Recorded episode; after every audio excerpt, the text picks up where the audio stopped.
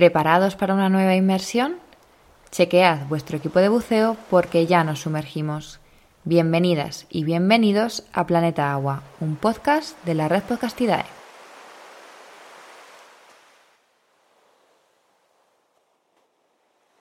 Hoy, en Planeta Agua, nos sumergimos en aguas chilenas con Maite Arriagada, coordinadora de investigación de la Reserva Natural de Pingüino Rey, localizada en el archipiélago de Tierra de Fuego. Hola Maite, bienvenida a Planeta Agua y muchísimas gracias por acompañarnos en este episodio. Hola, muchas gracias por la invitación. Bueno, los animales de los que vamos a hablar hoy son muy populares y fácilmente reconocibles por todo el mundo. Pero en realidad, si hiciésemos preguntas sobre pingüinos, seguro que no mucha gente podría hablarnos de ellos. Por esta razón y porque son animales fascinantes, les vamos a dedicar un capítulo al completo. Pues vamos a intentar empezar por el principio, Maite. Cuéntanos, ¿cuántas especies de pingüino existen? Existen entre 18, 17 y 19 especies. Eh, como todas las cosas científicas, hay ahora con las técnicas genéticas se han diferenciado algunas especies, pero normalmente se aceptan 18. Vale. ¿Y podemos encontrar pingüinos en cualquier parte del mundo? No, solo en el hemisferio sur, excepto el pingüino de Galápagos, que cruza 3 kilómetros hacia el hemisferio norte. Se cree que los pingüinos evolucionaron en los mares del sur cuando estaba todo eh, en Pangea unido y entonces estuvieron quedando solamente en el hemisferio sur. Ok, bueno, nos dices, ya nos has dicho que, hay uno que cruza un poquito para, para, la zona del hemisferio norte, así que imagino que no todas las especies están ligadas a, a ecosistemas fríos, ¿no? Lo que pasa es que hay corrientes frías que es donde se alimentan los pingüinos. Entonces no es que estén ligados al polo sur, a la Antártica propiamente tal. De hecho, la mayoría de especies de pingüinos no se, va a la Antártica ni siquiera nidifica cerca. bueno, los, los, pingüinos son aves, pero no pueden volar. Sin embargo, son excelentes buceadores y pasan una gran parte de su vida en el agua. ¿Qué adaptaciones presentan para este estilo de vida, Maite? Hay distintas cosas que tienen los pingüinos que los ayudan a nadar primero tienen una forma hidrodinámica. De hecho, ese es por eso es el nombre científico que ellos tienen, que es esfenicidades, que significa en forma de cuña, que es la forma hidrodinámica. Además tienen patas palmeadas que las usan como timón y sus alas están convertidas en forma de aleta, que también les permite eh, hacer cambios rápidos de, dirección dentro del agua. Además tienen una técnica para respirar, como son aves, no no pueden vivir solo dentro del agua, entonces hacen lo que hacen los delfines, eso que saltan y vuelven a zambullirse, que en inglés se llama porpoising, que en español la traducción sería delfineo. Vale, ¿y em, los huesos de los pingüinos son como el del resto de aves? De hecho, son mucho más, compactos, son más parecidos a los de los humanos que a los de, de las otras aves, pero son mucho más pesados. De hecho, al tomar una ave pequeña, o del mismo tamaño que un pingüino, el peso es totalmente distinto. Un albatros, por ejemplo, pesa mucho menos que un pingüino. Bueno, todo lo torpes ¿no? que parecen en, tierra es todo lo contrario debajo del agua y de hecho cualquiera que haya visto un documental eh, puede ver lo rápidos que son debajo del agua, ¿no? ¿Qué, velocidad puede llegar pueden llegar a alcanzar? El pingüino papúa, que también se le dice Juanito o Gentu, es el ave más rápida debajo del agua que alcanza hasta 36 kilómetros por hora. Y hay alguna especie, ¿verdad?, que también, además de ser rápida, no tanto como, como el papúa, pero además de ser rápida bajo el agua, es capaz de alcanzar em, bastante profundidad, ¿no? Durante las inmersiones. Son, pueden llegar a, sumergirse bastante. Exacto. El pingüino rey, por ejemplo, se puede eh, sumergir hasta 400 metros bajo el agua para bucear y alcanzar alimento. ¿Qué buscan ahí abajo, Maite? ¿Qué encuentran de alimento? ¿Por qué se sumergen tanto? Depende de la especie. Por lo general se sumergen para alcanzar las corrientes frías, como te decía, las corrientes frías de, en el mar es como las los lugares cálidos en tierra. Es donde hay más biodiversidad y donde hay más alimento. Entonces, en las corrientes frías se sumergen y ahí pueden encontrar algunos peces, hay, dependiendo de las especies se alimentan de distintas cosas, peces, krill, calamares. Vale. ¿Y cómo obtienen agua dulce? Porque, bueno, luego te haré más preguntas sobre esto, pero eh, sabemos ¿no? que pasan bastante tiempo en el agua y, claro, se alimentan de debajo del agua. ¿Cómo obtienen agua dulce? Lo que hacen los pingüinos es tomar agua salada, básicamente, y tienen una glándula que esta es la que secreta la sal. O sea, a diferencia de nosotros que tenemos los riñones que nos permiten eliminar los excesos de algunos compuestos, ellos necesitan secretar mucho más, tener algo mucho más potente que les permita eliminar esta sal. Y esta es la glándula de, sal que se encuentra, también se le dice supraorbital, porque está sobre el ojo. Y esta es la que permite eliminar este exceso de sal a través del pico. De hecho, si uno ve a los pingüinos, a veces se le ve una gota en la punta del pico. Y es ese, ese exceso de sal que están, que están eliminando, ¿no? Exacto. De hecho, otras aves marinas también tienen esta glándula que les permite sobrevivir en el mar y alimentarse eh, dentro del, océano. Cuando salen del agua, ¿no? que es una imagen que también seguro que tenemos todos, sobre todo esos espectaculares saltos de, los emperadores, de, los documentales, eh, parece que salen como, como con un chubasquero, ¿no? como que el agua resbala por el, por el plumaje. ¿Por qué ocurre esto? Ellos tienen una glándula que se llama uropigial.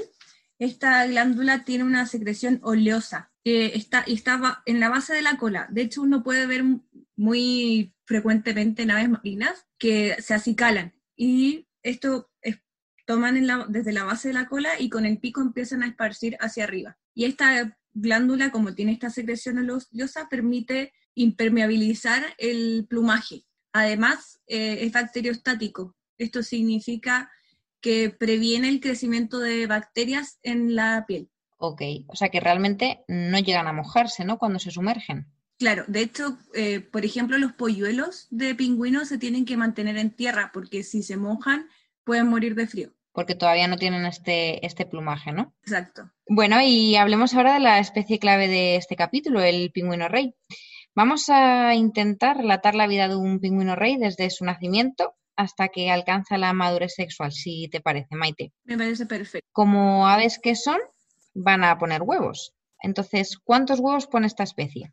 El pingüino rey, al igual que el emperador, pone solo un huevo por temporada reproductiva. Vale, que no es así en todas las especies, ¿no? No, no es así en todas las especies. De hecho, las más pequeñas ponen generalmente dos huevos. Y, mm, vale, tenemos nuestro pingüino rey, eh, nuestra pareja de pingüinos rey, han puesto un huevo. ¿Cuánto tiempo van a incubar este huevo? La incubación dura alrededor de dos meses en que macho y hembra toman turnos para el cuidado del polluelo. Vale, o sea que ambos progenitores van a, van a participar en la incubación, ¿no? Exacto. ¿Cómo se alternan? Quiero decir, eh, ¿por días, por semanas? ¿Cómo es el, cambio ¿no? de, incubación? La verdad es que todo depende de cuánto alimento consigan. Pero por lo, la hembra pone el huevo, se lo pasa al macho, ya que ella eh, gastó bastante energía en la postura, y va a alimentarse. Los turnos pueden durar de 5 a 7 días, pero nosotros en la reserva hemos visto que se demoran menos, de 3 a 5. Creemos que eso pasa porque hay mucho más alimento en el estrecho de Magallanes que en otros lugares. Vale, o sea que va a depender de, la disponibilidad de alimento. ¿Y cuando, cómo se, cómo, cómo incuban el huevo? Porque hay, tengo en la cabeza imágenes, ¿no? De, especies pequeñas que sí que construyen una especie de nido ¿no? Pero no es el caso del pingüino rey, ¿verdad? Exacto. De hecho, hablamos del pingüino azul, que este construye como madrigueras. El pingüino papúa, que también conversamos de él, construyen nidos con piedritas. Y el pingüino rey y el emperador no construyen nidos, sino que ponen el huevo sobre las patas y un pliegue abdominal eh, sobre el huevo, en un lugar donde que está desprovisto de plumas que se llama parche incubatorio. Entonces está mucho más cerca la piel del padre o madre. Vale, y así lo mantienen a, la temperatura. ¿Que se sabe a qué temperatura lo suelen mantener o esto no se sabe? Por lo general las aves tienen una temperatura de 39 grados, más o menos, 39-40. Así que tiene que ser una temperatura similar. Ok.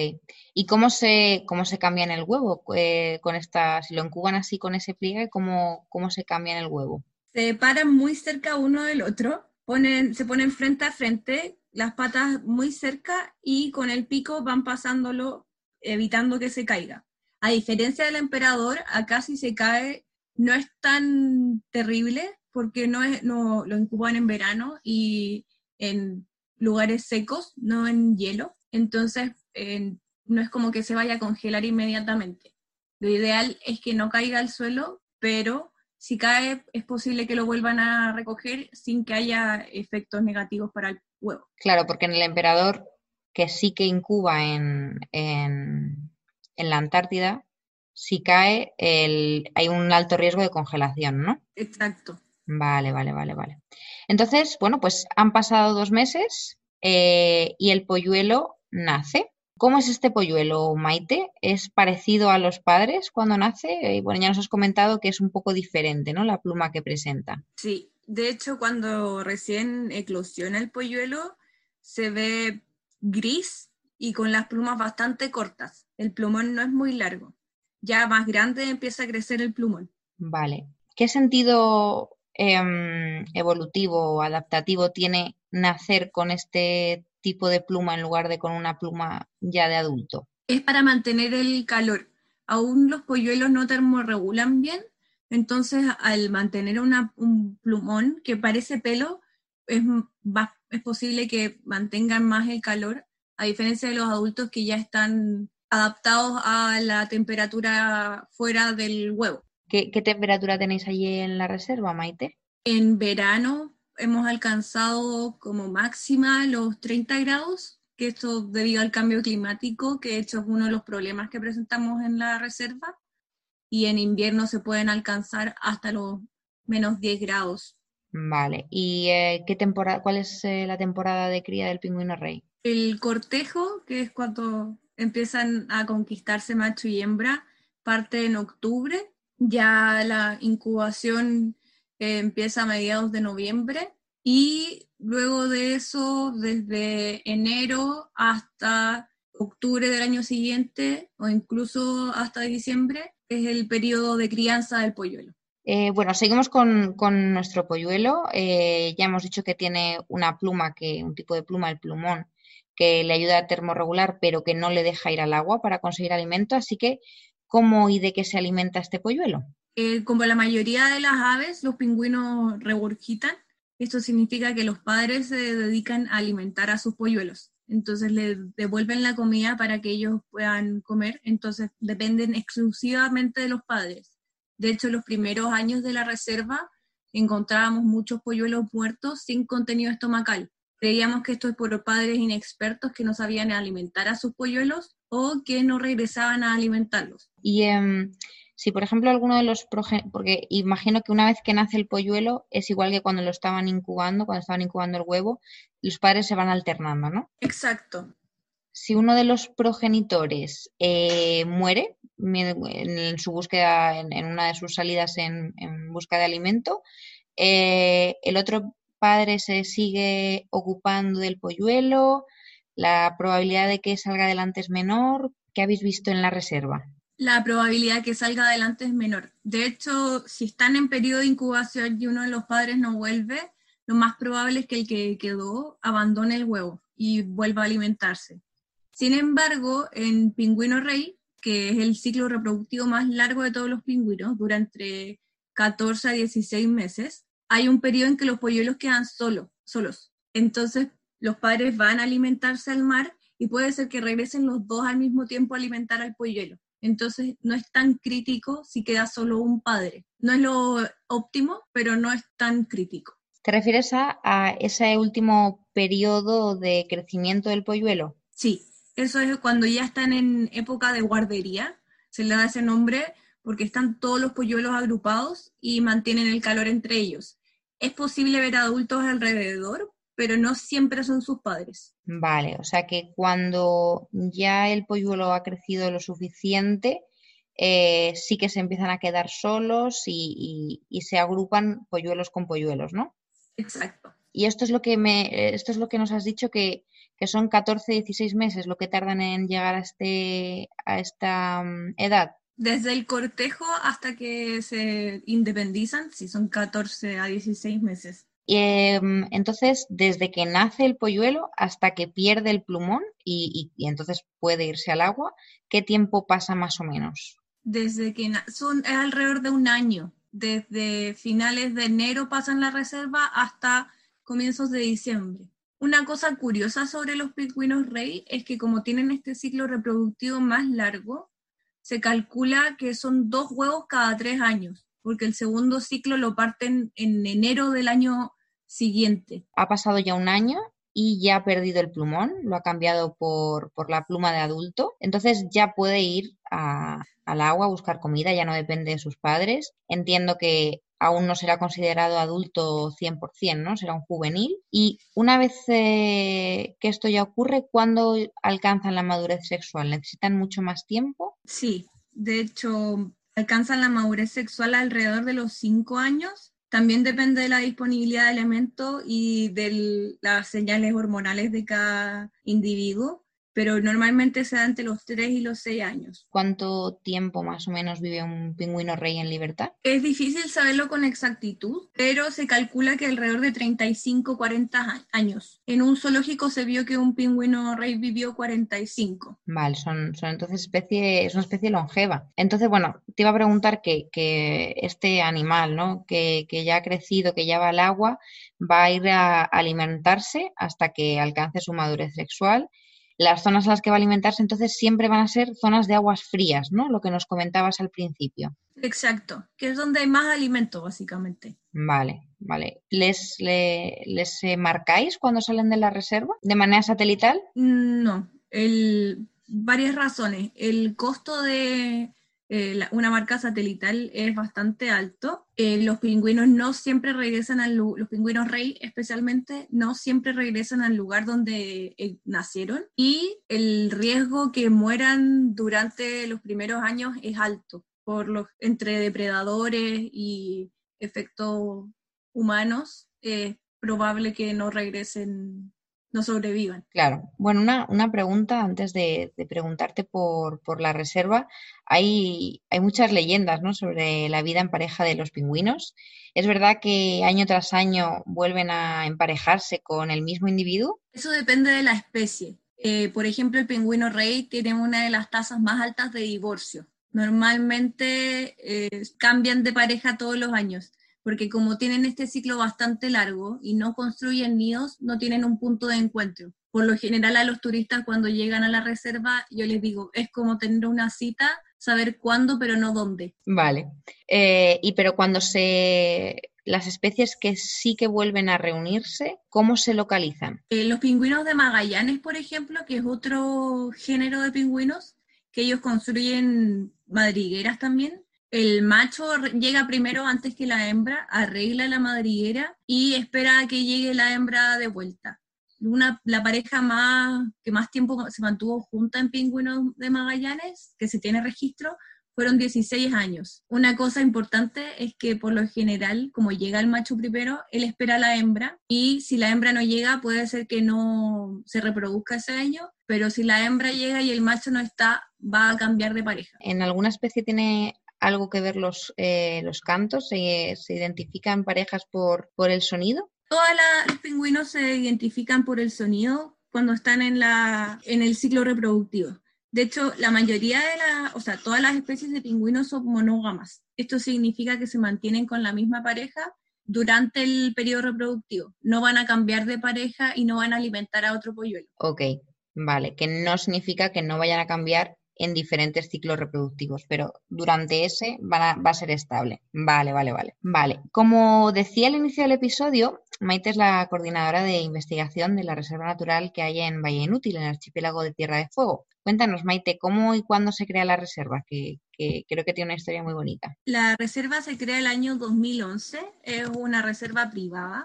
Esto significa que en Chile no existen formas de conservación en reservas eh, privadas tal cual, así que esto fue decisión de los dueños del terreno empezar a cuidar a estos pingüinos porque vieron que mucha gente estaba llegando al lugar y entre que se acercaba mucho, que llegaba mucha gente al mismo tiempo, los dueños del terreno decidieron cerrarlo. Se cree incluso que, que empezaron a robar huevos. Hay fotos de gente abrazando a los pingüinos, entonces los dueños del terreno decidieron cerrarlo y empezar a cobrar entrada para evitar la llegada de tanta gente al mismo tiempo. Entonces, bueno, la creación de la reserva ha supuesto a nivel de, restricciones, pues proteger ¿no? realmente a los animales. Ya entonces se pueden ver desde más lejos. Eh, ¿Qué actividades eh, hacéis por allí? Claro, de hecho, se empezó a proteger eh, hace poco, hacer un programa de protección de biodiversidad, no exclusivamente de los pingüinos. Ahora estamos trabajando con Tucotuco, que es un pequeño roedor que se encuentra en Tierra del Fuego, y además trabajos con vestigios arqueológicos y con flora dentro de la reserva. Cuando se llega a la reserva, por lo general la mayoría de las personas quiere ver solo a los pingüinos, así que es un pequeño recorrido, son alrededor de 400 metros, en que uno puede pasear por el sector y ver a la colonia nidificando. Y mm, eh, bueno, la, reserva es uno de los asentamientos de pingüinos rey que existen, ¿no? ¿Dónde más, eh, imagino que hay muchos, pero así más eh, importantes, eh, ¿dónde, ¿dónde, hay más asentamientos de pingüinos rey? Eh, los pingüinos rey viven en islas subantárticas. Esto significa que están alrededor de la Antártica. En las Malvinas, que es una de las colonias más cercanas de la reserva, eh, se encuentra a 2.000 kilómetros, si no me equivoco. Y también hay islas cercanas a Sudáfrica y a Australia principalmente. Vale. Eh, ¿Cuál es la situación actual del pingüino rey eh, a nivel de conservación, de, de, amenaza? El pingüino no rey está fuera de preocupación, sin embargo, al igual que todas las especies que dependen de corrientes frías, el cambio climático es un factor importantísimo para lo que pueda suceder en el futuro. Además, la pesquería industrial también genera un desbalance terrible en todas las especies marinas. Y mucho tiempo hubo caza de pingüinos. De hecho, se cree que hay vestigios de pingüino rey en Bahía Inútil, que tienen más de 500 años de antigüedad. Y se cree que durante la caza de ballenas, que es, se, usaba, se cazaban para conseguir aceite, también se cazaban pingüinos. Y estos servían para como combustible para los barcos de vapor. Vale, ¿y eh, está suponiendo para los pingüinos un problema alguna la introducción de alguna especie exótica? Eh, de pingüino rey, no. Excepto en Tierra del Fuego, claro que ahora estamos haciendo un estudio con zorro chilla y bisón, que hemos visto ataques. Así que eso estamos investigándolo. En otras especies, por ejemplo, en pingüino de Humboldt, que también se encuentra en Chile, eh, se ha visto um, ataques por rata, que entran a las madrigueras y comen los huevos. También hay ataques por perro y otras especies. En Nueva Zelanda hay algunos otros carnívoros pequeños que se alimentan de los pingüinos azul que son pequeños y de los huevos y polluelos. O sea, en la reserva tenéis problemas con el, con el bisón y con, y con zorro, sí. que se alimenta también de los polluelos, ¿no? De los polluelos y los huevos. Los adultos no les atacan, o también. Los adultos se pueden ir al mar, entonces por eso so logran salvarse. Vale, vale, vale, vale. ¿Y qué otros eh, estudios estáis eh, llevando a cabo en la reserva? Estamos, estamos haciendo un estudio virológico para ver qué virus hay en la colonia de, de pingüino rey. Eh, además, estamos haciendo algunos estudios en flora y como te contaba, el tuco tuco, que es este roedor, que está vulnerable en Chile. Entonces, la idea es ahondar más en la abundancia y la importancia de este roedor. ¿Y eh, la colonia que tenéis de pingüinos, eh, como de cuántos individuos es aproximadamente? Hay alrededor de 30 parejas. Los pingüinos se miden en las parejas reproductoras, que son los que generan nuevos pingüinos, básicamente. Entonces, hay veces en que se pueden ver 150 individuos pero son 50 parejas reproductoras o 50 individuos que están reproduciéndose y los otros 100 solamente están cambiando de plumas. ¿Cómo podemos colaborar con, con la reserva, Maite? ¿Admitís estudiantes de prácticas, voluntarios o cualquier otra forma de, de ayudar? Admitimos estudiantes de prácticas. Eh, si quieren investigar con nosotros, nosotros felices. El correo es research.pingüinorrey.com eh, es muy importante para nosotros compartir nuestro trabajo con familiares, amigos, la comunidad. Eh, pueden seguirnos en redes sociales, eh, arroba pingüino rey en Instagram y en Facebook. Eh, además, cualquier, insisto, cualquier propuesta de estudio, tesis o práctica nos pueden escribir y podemos coordinar algo. Y además, si quieren donar material educativo, instrumentos para observar biodiversidad, eh, o realizar un proyecto en conjunto respecto a educación con niños, adolescentes o jóvenes, también nosotros felices de apoyar, incluso con adultos mayores. la verdad es que estamos dispuestos a trabajar y colaborar en todas las actividades que nos ofrezcan, eh, siempre que se pueda. Genial, Maite. Pues creo que hemos hablado un poquito de todo. Así que, bueno, pues nos vamos a, ir despidiendo. Muchísimas gracias de nuevo por, acompañarnos en Planeta Agua. Y nada, a todas y todos los que nos escucháis, recordad que tendréis información ampliada sobre esta entrevista en el blog www.godeeperproject.com que nos podéis seguir en Instagram como arroba barra baja blog o en Facebook como GoDeeperProject. De todas formas, tenéis todas las cuentas, plataformas y otros recursos que hemos mencionado a lo largo de la entrevista en las notas del programa. Hasta la semana que viene y como siempre, nos vemos debajo del agua.